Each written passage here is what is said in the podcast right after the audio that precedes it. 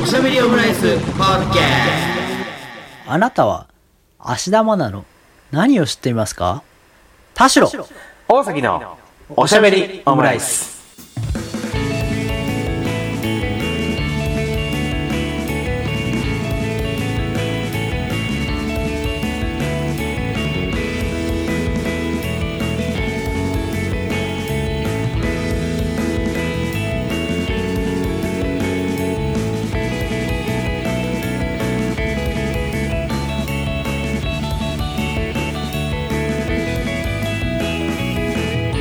年代のカラチョートークおしゃべりオムライス第165回の配信です。田代です。大崎です。よろしくお願いいたします。よよろしくお願いします。大丈夫ですか？俺、え、俺間違ってました？いや、なんか、大丈夫、大丈夫ですか？甘噛みでした？はい。なんかちょっとまつまずいた感じありましたけどね。あ良いでしょはい。まあ、あの、なんとかごまかしたと私、個人的には判断しておりますけれども。はいはい。えっと、先週ね、4連休でしたけれどもね、あの、しれっと収録をこうスキップしてしまったがために、ちょっとね、間空いてしまいましたけどもう。ね。そうですね。来週は週7でやる予定なんで、いや、週7ってもう、毎日じゃないですか。帯で。毎日やるんだったらもう普通に生配信にしたいですよ。確かに。もう編うん、編集がしんどいから。黄金伝説みたいになりますね。でも配信、配信生活みたいになっちゃいますからね。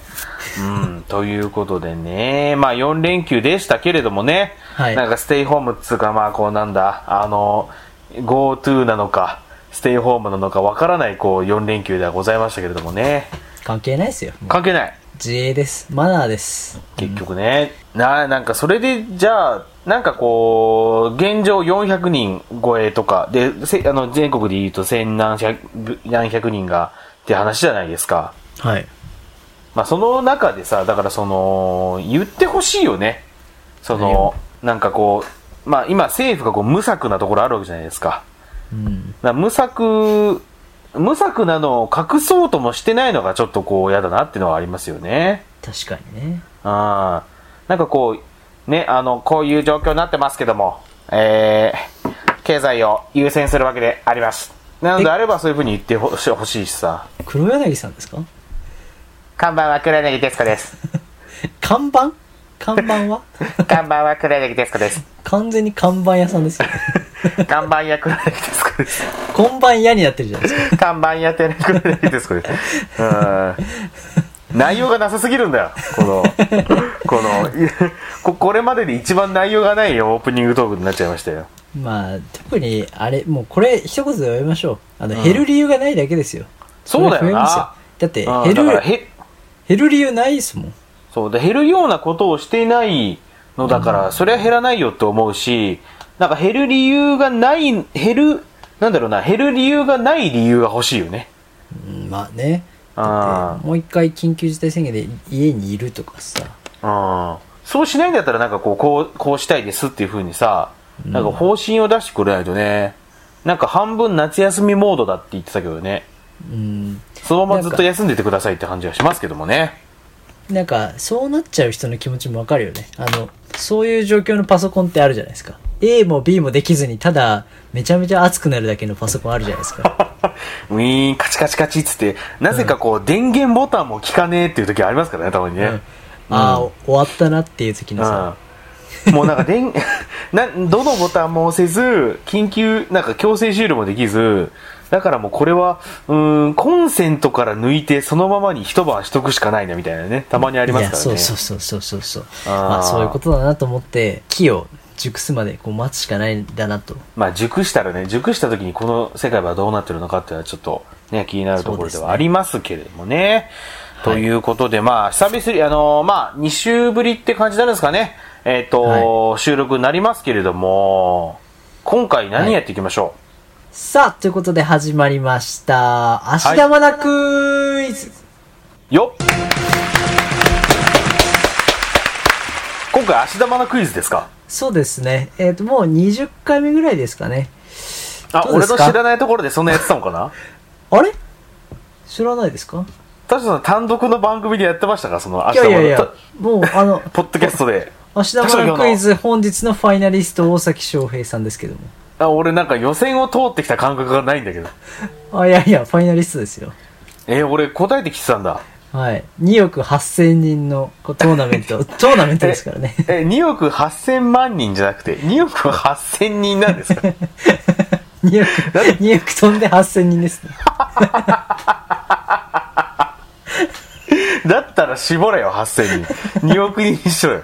2億、2億8000万人だったらわかるんですけど、2億8000人は、8000を絞れよ、それは。2億でいいよ、それ。約2億でいいんだよ、そういう時は。2億なんかちょっと8000仕事、仕事で開いてた数字2億8000があったんでね、ちょっと言ってしまいそんなましたね。、飛んで、飛んで8000がある数字言わなくていいですから。いやいや、大事ですから。はい。あーな、なんですか、この足玉のクイズっていきなり、いきなりな感じありますけれども。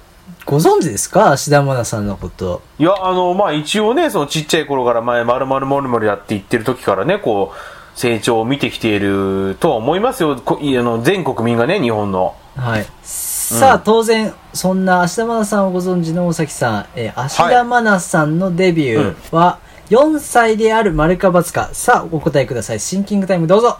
えっ、と、4歳。まあ、今多分なんか16歳ぐらいだと思うんですよね。タイムアップ失格です。え？ファイナリストチャレンジ失敗です。ではまた来週。いや、ちょっと待って、違う違う違う、違うんですよ。シンキングタイムが終わって、さあどうぞなのよ、普通は。シンキングタイム、ちっちっち、失格ですっていうのは、ちょっと、あのーあれなのよ。ちょっとこう説明が足りないというか、いや、やっぱりちょっと独特なのよ。シンキングタイムの設定が、それは。21回に期待っていう感じですかね。また出れるのね、答えは。は3歳からデビューですね。あ、3歳だったんですね。そうか。はいえ、マザーでしたっけ？デビュー作。デビュー作がマザーであるか、丸か×か、お答えください。シンキングタイムどうぞ。いや、でもね、これマザーってイメージありますけど、あ、あえて×。お×ファイナルアンサファイナルアンサー。ー。ででーん。正解。おー。マザーじゃないんですね。えー ABC 家族レッスンショートムービー2の大冒険ママで子役デビュー。いやこれがなんなんだよそれ2009年の4歳ですえね。大冒大冒険マママって言われてもわかんないんだよ、それ。2ですからね。家族レッスンショートムービーの2です。あ、じゃあ1が好評で2が制作されたってことなんですね。そうです。その2から、えー子役デビューですね。なるほどね。いやいや、あの、ち、違うんですよ。はい？なんでこれをやってるかの説明が欲しいのよ、まず。えこのおしゃべりオムライスにおいてえ、じゃあ大冒険ママじゃないです。ごめんなさい。すいません。それはちょっと、あの、僕の、あの、言葉足らずでしたけれども、この、おしゃべりオムライスにおいて、足玉のクイズを始めた理由が知りたいって俺は言ってるんですよ。もっと芦田愛菜のことを真剣に考えたことあるかって話なんですよ。分かってます？真剣にですか？はい。いや、ちょっとそれは確かに言われてみたらないかもしれないよ。やっぱ我々にとって芦田愛菜さんのイメージっていうと、うん。えーまマザーで出てた器用な子役の女の子すごいまずはね。イメージはあります、で、うん。世間で一番こうタッと出たのはやっぱり、えー丸物を着て鈴木福君と丸そうですね。物もり。もりで,、うんやっぱ歌手デビューでその年を席巻して「紅白」には出た。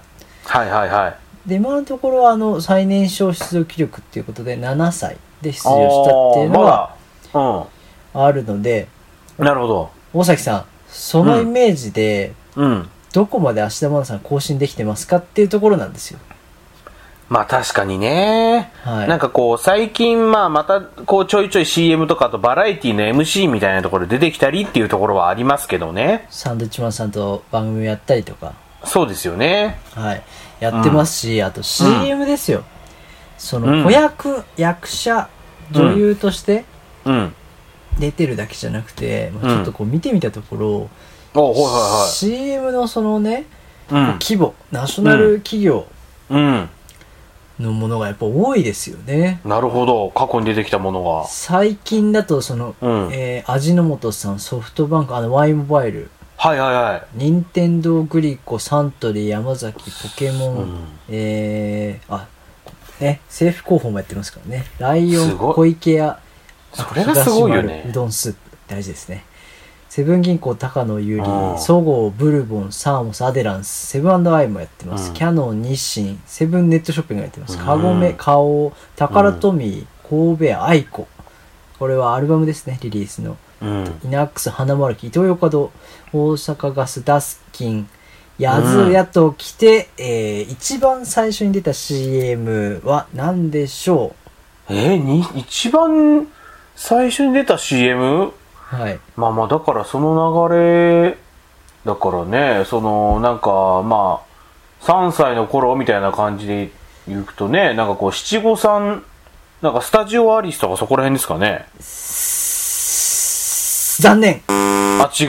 ここで失格となります。失格か、二度目の失格ですね。えー、実は敗者。復活したんだ。ボラギノボールだ。ラギノールなんだ。ちょっと定かではないですけどねん。先ほど確認しましたね。そうか、ボラギノールなんですね。うん。いや、っていうぐらいやっぱナショナル企業多いし、今16歳ですか、なんで。今16歳。若干、えー、まあ、もう出てから10、12年とか、うんうん15年とか、うん。15年じゃないか。うん14年とかか。うん。で、いや、こんだけの企業で CM 出てるって、すごいじゃないですか。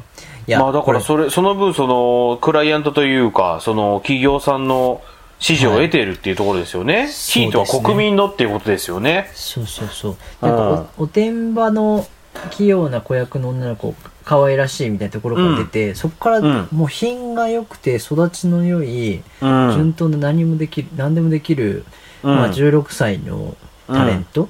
女優さんに、うんまあ歌手っていう面もありますけど、で、あと、うん学業も専念してて、えー慶応にはいはいはい入ってると。うん。で、将来はお医者さんになりたいって言って、うん安田アカデミーの、まあ、こううん広告もやったりとかうん。してるぐらいで、まあそういうこう文武両道的なうん。意味合いもある中で、うんいや、これさ、まあ、はい我々、我々っていうか私は今28になりましたけど、うん。俺も28ですからね。うんいや、まあちょっとそれはいいんですけど、うん。ま そう、あこっちのセリフだけどね、それはね。うん。子役の成長を見届けるって、正直我々の世代でそんなになくないですか、子役の成長で言うと、でもそれこそやっぱりこう、鈴木福君とかですよね。そうそう、だ同世代じゃないですか。その、えっ、と、芦田愛菜ちゃんと同じタイミングでメディアに出て応援してるじゃないですか。うん。で、他の子役って、まあ、わ我々と同じ同じ世代の子役の人とかってもちろんたくさんいるとは思うんですけど、はいはいは子役のままいはいはい。違うタレント性も持ち育てながら、こうずっとマスでいる人ってめちゃめちゃレアじゃないですか。まあ、そうね。前田前田とか。いやいやいやいや、ちょっとマス感は違うじゃないですか。ああ、まあそうか。ってっていうこれどんどん成長の過程もさ含めて、うんあのこういうす,、まあ、すれた女優になるとかすれた子役に、子役だったけどうん今はちょっとこうそういう時期も経て、うん。あの紆余曲折あったが今女優としてこういう作品でもう一回出たって、例えば柳楽優弥さんとかって子役で出たけど、あそのちょっと苦労してとか。まあ、あとうん同世代で言うと我々だと,、えー、と成海莉子さんとかがほぼ同世代って言ってだけど、あ。なんかこのあの女そ優だけどそれ以上、志田未来さんとかもまあまあそんな感じか。そうですねうん。ただ女優っていう枠の中で子役から出てますけどうん。その学業も頑張っててすごいねって言ったりとか、あと CM にずっとこうナショナル企業で出続けたりとか、はいはいはい。っていうところまあ、うんそれでいてなんていうのこう女優以外のあの司会進行もやったりとか、うん。まあ、その番組でこう受け答えみたいなところもや,、うんそうやってるっていうところを見ると、うん。これは結構我々の世代にとっては一番こうなんていうのかなめ珍しいパターンでかつマスに受けてて、うん。こういう人を守らないといけないんだなっていうふうに私はふとテレビを見ながら思ったんですよ。え、ちょ、ちょっと待ってもらっていいですか？はい。え、すいません、あの、野田洋次郎さんですか？違います。あ、違いますか？あれ、ああいうあの、あのツイートみたいなことを言ってるわけではないんですね。言ってるわけではないです。あ、失礼しました。いや、うんあ、じゃあその話していいですか？あ、はいはいはい。あれ、いや、よあの、優勢思想の話で、ちょっと、はいはいはいあの、すすお騒がせがあったじゃないですか。野田さんね。うそうそうそうそう。いや、うんた、例えばですよ、優勢思想の話とかって、ん。うん。あの、なんていう、SF 的な話とか、うんあの、なんていうんですかね、まあ、ゲノムの話とかって、もちろん、うあの、題材として、なんかうん。キャッチーなんで、話としてはあるんですけど、うん。まあなんか若い人もフォロワーに多いし、ファンに多いし、まあそうじゃない、あの断片的にしか知らないファンも多いぐらい、ああの歌手だと特にそういう、普段どういうことを考えてるかって、ツイッターだけはもちろん人の全てじゃないと思うんで、うなおさらそこで判断されてしまうようなことを言言ってしまうなっていうところがまああったけど、うん。あの、なんていうかな。あ、まあ、芦田愛菜の遺伝子がどうこうではなくて、うん。優勢思想の話を言ったりとかする危険性も芦田愛菜には今ないわけじゃないですか。芦田愛菜さん自身にはないってことですか？そうそうそうそう。だからそういう不安感もこちらに与えることのない、パンクな側面とかを出さずに、うん芦我々は芦田愛菜という、まあ、非によって、そのうん CM も安心して見れるし、うん。うん。まあ、その安心感さえ彼女のプレッシャーになってるんじゃないかと思ったわけですよ。そういう意味で守らねばならないと思ったわけです。ああ、なるほど、なるほど。はいはいはい。それも確かにそ本人のリテラシーによって我々は、うん、あの子はあの品のいい子だからってうんなってるけど、うんまあそういうのは、まあ、ある種、こう、レッテルになるわけじゃないですか。う。だから、芦田愛菜のリテラシーにあぐらをかいてるわけですね。そうです。うんだから我々はいくら、うん。まあこう、まあ本人の人生ですから、うん。急にその突飛な発言を言ったとしても、それはそれで、もう個人の自由ですから、うん。でもここまで正統派、正統派人間として固められたうん肩書きを見てしまうと、うん。もう一個、ね、小石を蹴っただけでも彼女の人生を狂わすぐらいバッシング来るんじゃないかと思ってすごく不安になったんですよ。はいはいはいはい。なるほどね。っていうぐらい、こう、うん。余白をもっと作った経歴を書かないと、作らないと、はい。いや、って思ったんです余白が、余白がなさすぎるなってちょっと心配になったところですか？そのクイズを作ってる上で。そうそうそうそう。あの、イメージとしては多分、もっと上の世代だとあれに近いのかな。あの、卓球の福原愛さん、愛ちゃんはいはいはい。とかってちっちゃい頃から、あの、泣き虫愛ちゃんで来てしまったがゆえに、ずっと、ちょっとこうみんなに国民の愛、泣き虫愛ちゃんになって、うんその成長の姿さえも、なんかあの子はまだ、格下に見るじゃないですけど、うんなんかこうみんながこう、えー、微笑ましく見る。そうそうそうう。んでももう、ある程度の年齢を過ぎて、それでもオリンピック選手の最前線に居続けて、うんで、並々ならぬもので、むしろ称賛すべきものなのに、泣き虫愛ちゃんの相性でいるっていうのは、うん。結構本人として結生きづらさみたいなのあると思うんですよ。はいはいはいはい。なるほどね。だトップアスリートなのに泣き虫ってついてるってさ、いや、うん泣いてたのその時だけだし、だけだしって誰だけど、でもそれにずっと応えてるのが芦田愛菜さんかなと思うんですよ。はいはいはいはいはい。しかも、あの、成長とともに求められる、あの、うん120点をずっと叩き出しながら、うんその、うんえっ、と、小6に成長した芦田の120点と、うん。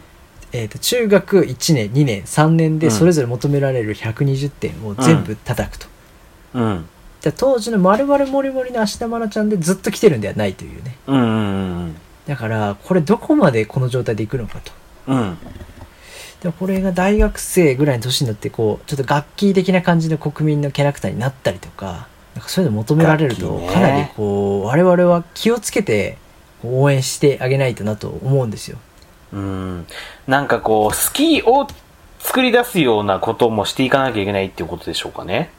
そうそうそうそう。いや、だから国民的女優みたいな言葉の危うさみたいなのをちょっと最近思ったんですよね。だからララッドウィンプスの野田さんの国民的バンドみたいなところのバッシングのその反発の大きさみたいなところはそこで、変な話居酒屋で言ってたら、まあスルーできる話であって、まあ、まあまあまあまあそ外に向けて喋る話ではなくて、いや、うん。その優勢思想がこの、この際ですよ。うん。あの、いいとか悪いっていう話ではなくて、本来あの人が受けるべきバッシングの量は確実に超えてるわけじゃないですか。それはこ、今回の話に限らずですけどね、世の中のバッシングっていうのは。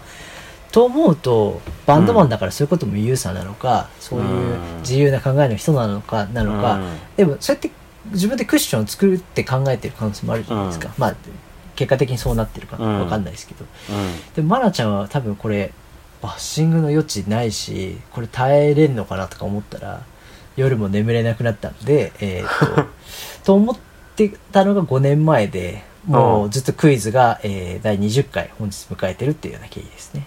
ああ、なるほど。じゃあ、春夏秋冬で一回ずつやってたんですね。やってます、やってます。そっか参参加してるじゃないですか、あなたは。予選落ちですけどね。いや、ちょっと参加してるイメージがなかった、あの、ちょっと記憶がなかったんですよね。すいません。早稲田アカデミーのポスターのキャッチコピーを埋めるとかね筆記もありますからねいやーなんかでもそれで、なんかこう、国民、国民的というか、なんか、隙を作らなきゃみたいなところでいくと、なんかその、あのあれですね、こう、寺田心論みたいな話にもななってきますよね。んな何論？寺田心。ああそうですねいやうん。なんか消費していくことになるじゃないですか。うんそうすると子役で大人ぶった子を消費、うんであの子ちょっと大人ぶっててうん可愛げがないうんみたいなところ込みで、しかも大人がクリエイティブ作って彼を我々は見るわけじゃないですか。はいはいはい。となるともう彼自身はその消消費されるキャラクターになるわけじゃないですか。そうなんですよ。なんかこう、そこら辺でいくと、なんかこう、あの、ライターの武田さ砂鉄さんがちょいちょいあの、えっと、寺田心論寺田心さんって書きながら、あの、はいコラムを何回か書いてるんですけど、なんかそういう、はいはいなんかこう、まあ、大人びている、可愛いらしい感じなのに大人びてますよっていうのを出すキャラだったんだけど、その小6ぐらいになっていった時ぐらいから、徐々に、こうそこにプラスして、大人の質問に対して大人びている回答をしている自分っていうメタ視点的な回答を若干こう足し足し始めてるっていう考察をされてるんですね。ああ、なるほどね。確かに。うん。確かにそうそう、なんかこう、うんわかっ一応なんか抜粋、抜粋みたいな感じでいくと、なんか寺田心さんがゲスト出演したしゃべくりセブンを3回見たあっていうね。あの、基本的に今回もこんなに可愛いのに大人びているという展開だったが、寺田心さんはこのいつもの流れを自覚している。律儀な対応に再度驚かれるというところまでがワンセットとなっているっていうね。んあの、そういう、なんか、砂鉄さんっぽい考察なんですけど、だからそういうところでいくと、なんかこう、て、で、なんか寺田心さんが、なんかこう、若干こう、ネットとかでこう、なんかこう、なんていうんですかね、なんかミームというか、そのなんか若干こう、ディスの対象になってるのに対して、明日花さんはなんか最近はそうではないっていうところが、果たしてこの分かれ道というか、確かに。なんで、うん。逆に言うと、なんで別れてしまったのかっていうところが、それってだから結局、そうク、クリエイティブ側の責任なのかなっていう感じは。いや、クリエイティブ側と事務所の責任でしょ。だってうん、今のメタ的視点も含めて、子供じゃなかったら、それも全部はた、大人になったら、うん大人びた質問に対して大人びた回答する大人ですからね。それはもう、通常の会話ですよ。うん内山くんはもう普通に、あの、食レポがちょっと上手いデブタレントって感じですからね。そうね。そう、だって、はいそうならないために先手を打ってるって可能性はありますからね。うん。あ、芦田愛菜さんはですか？そうですよ。そうですよね。うん。うん。なんかその枠はもう結構序盤から、まるまるもりもり以後から、まあ、いうんあの、出てる役のチョイスもあるのかもしれないですけど、そうなんですよね。それでいくとやっぱりまあなんか2年ぐらいその、あれですよね、明日愛菜さんといえば、まあ2年ぐらいあの、学業でお休みされていたと思うんですけど、で、確かね、ちょっと記憶があの、おぼろげなんで、ちょっとこう事実関係違ったら申し訳ないんですけど、そのなんかこう若干フェードアウトしてた期間に唯一出ていった作品が山田孝之のカンヌ映画祭だったっていうところのその、そういう層への目配せも含めてやるっていうところが、非常にこう末恐ろしいなという感じは受けられますけどね。だ引き出しこんなにあるねんでってところをやっぱ見せたのかな。うん。うん。あとなんか、大人から見た子供だけじゃなくて、うん。あの、えーっと、あれは何のドラマだったかな？なんか、えー円卓もそうだったかな？あの芦田愛菜さんが、うんえー子供、だその小学生の友達とか同級生がいる中で、ちょっとこう先輩というか、姉御肌を出すほ役みたいな。同級生に対して、ちょっとこう強気な女の子の役があったんですよ。へえ。そうそうそうそう。うんだから、つまり、その、同世代のお母さんとかど、まあ、同同級生から見たときに、明日愛菜ちゃんは、自分たちより年下で可愛らしい、まあ、か弱い存在ではなくて、うん。芦田愛菜視点で見たときに、役の幅って上にも下にも横にもありますよっていうところが、その時結構びっくりしたんですよ。はいはいはいはい、だって、はい。寺田心論で言うと、寺田心くんが、ちょっと大人の成長を見せて、その対うん。同年代の同級生、子供に対して、僕は君たちよりちょっと大人だよっていう、その、なんていうの子供にとっては大きい成長だけど、その成長の幅を見せるって、なんだよ、スタンドバイミーとかじゃないですけど、なんか、うんあの、青春ものだったらありますけど、今は大人、すごく年の離れて、まあ我々というか、うん。その見せ方として大人に対して子供の見た目で大人っぽい彼じゃないですか。うん。うんだそこが役としてあるかないかのチョイスって、彼はずっとちっちゃい子供の印象しか我々には生まれないような構成になってるじゃないですかうん。うんうんうんうんいや、そういう、うまくい、なんか、すなんていうのアアイドルじゃないですけど、じゃちゃんとこの人もいあの人間だし、ちゃんと年取ってますよっていうのを見せないと、みんな、わけわかんないこと言い出すよなと思ったんですよね。なんか引き出しがこう、でっかい1個しかない感じがそうそう受けられてしまうような仕事のチョイスになってるみたいなことですかね。そうそうそうそうそう。ううんまあ、だからこの話って多分、最終的に芦田愛菜のマネージャー、敏腕説かもしれないですけどね。結局そういうことなんですかね。か、まあ、それに対応できる本人がすごすぎて、まうんあ、ちゃんとこう、階段を一個ずつこう、一個ずつ用意してあげてっているっていう。うんうんうんうん。いやそそうだよれをねリアルタイムで見れているっていうのはしかもメディアを通してねうん。結構凄まじいことだと思いますよでナショナル。そういうスポンサーが、うんその年相応に合わせてステップアップして提供こうされているうん。っていうのはなかなか珍しいんじゃないのかなと、そうだよね。階段を作り、階段を作りつつも、ちょっと踊り場みたいなところもちゃんと作ってるって感じですもんね。その、学業に力入れてみたいなところとかも考えるとね。確かに次何やればいいかね。芦田愛菜さんは。てか最終目標うん。どなんか壮大なそういう芦田愛菜氏的なうん。ドラマとか映画を見てるぐらいうん。できすぎてませんっていうだ大河ドラマだね、多分ね。いやそうだね多で分次の、次のだって大河ドラマが渋沢栄一なわけですから、うん渋沢栄一金栗思想芦田愛菜みたいな、であの並びにはできるる感じがし初ますよねの生。きてる間にってあるかもよ再来年ぐらい芦田愛菜かもしれないよ ちょっと早いな、まだ。あ、でも、でもでも、なんか、い一部で言われてるのはあれですよね。あの、史上初の女性総理大臣は芦田愛菜だっていう。いやあるかもしれないなあとうんはちょっと前回の引き続きじゃないですけどうん。えっ、ともうほんと数十年後で良いと思うんですけどあのうん芦田愛菜があのお昼の顔になるとかねああ、芦田愛菜プリティな時間だ。そうですね足プリね。で、うんみんなが何にマナプリの方がいいかなどうなっても驚かない人間ぐらい、そうだこね。う期待をしてるんで、我々は芦田愛菜に、こう、うん負担をかけすぎて、背負わせすぎてるという話です。確かにな。はい。なんかこうやって総理大臣とか言っても、ありそうって思っちゃうのが、その芦田愛菜さんの凄さですよね。そうなんですよね。なんかこう、あー脆さみたいなところは今のところないんだよね。確かにな、脆さみたいなの見たいな。それで言うとなんかこう、一旦なんか週刊誌とかなんですかね。写真週刊誌。週刊誌。どういう形が週刊誌に取られても、うん。なんか、マナちゃん、もう、ちゃんとと、なんか、ちゃんとした恋愛してて、うん、なんかさ、ほっとしたとか言われる感じになる、なりそうな気もするんですよ。だあだからあの、秋元さやかとパンピーみたいな写真が撮られればいい感じですよね。やっぱり福君と仲いいんだとか言われるとか。嫌そうだな嫌でしょう、福君、でも福君と一緒に、ちょっと、うんいやでもねちょっと大人なんですかね。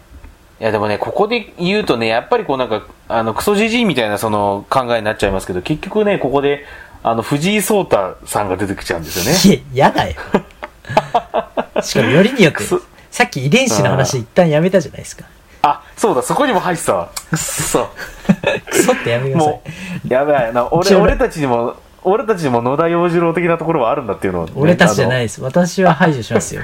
私もないです。それは。うん私もないですから。まあでもな、芦田愛菜さん、そうな。うーん、そうね。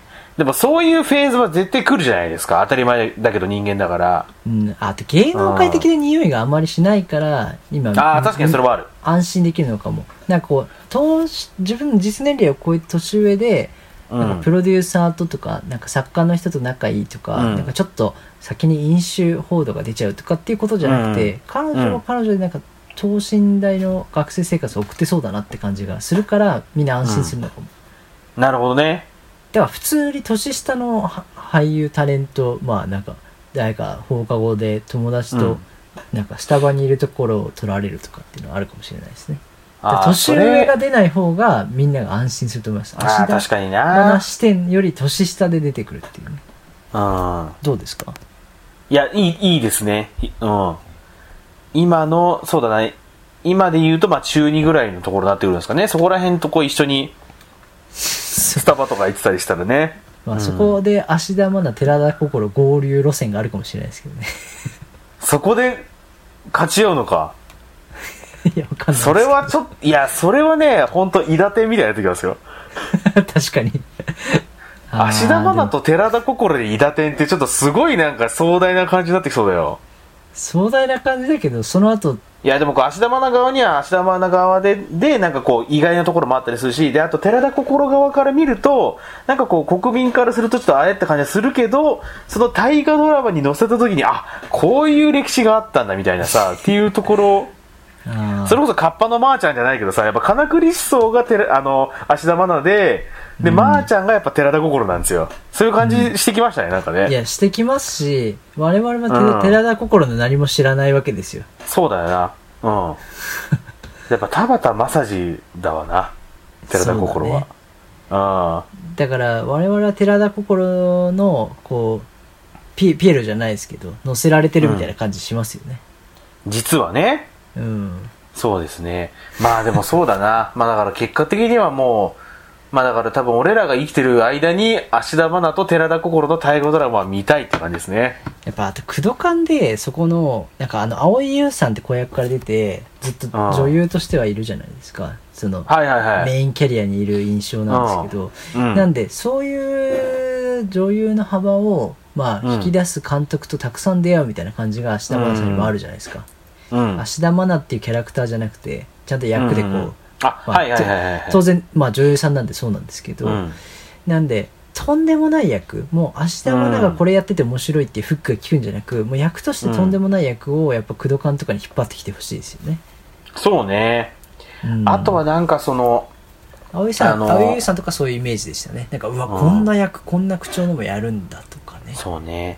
あとはあの俺の話は長いの、あれ皆さんすごい良かったですけど清原果耶さんがすごいいい感じの役だったんですよね。ああいうそのまあか会話劇っぽいところでこうがっつりねあのーなんかああいうのをやってくれるとまたちょっと違った一面も見れるような感じが、うん面白い感じがするんじゃないかなと思いますよね。うん、だから思い描く当て書きのもので、本人から見た等身大の成長をもっと我々は見るべきであって、うん。大人が見る例えばなんか宇宙飛行士やってほしいとかなんかそれ大臣やってほしいとかっていうのは大人が見る芦田愛菜ちゃんってこんなことできてすごいじゃなくて、うん。あの年頃に起きるバスケ部の先輩後輩のディティールを芦田愛菜ちゃん目線で見るあれ、うん。こっちが部長側やるんだとかこうずっと後輩で我々見る可愛らしい年下の子役の子ではなくて、高校生から見た小学生のなんかこうちょっと会話の大人っぽさみたいなのをはい見せるとかっていう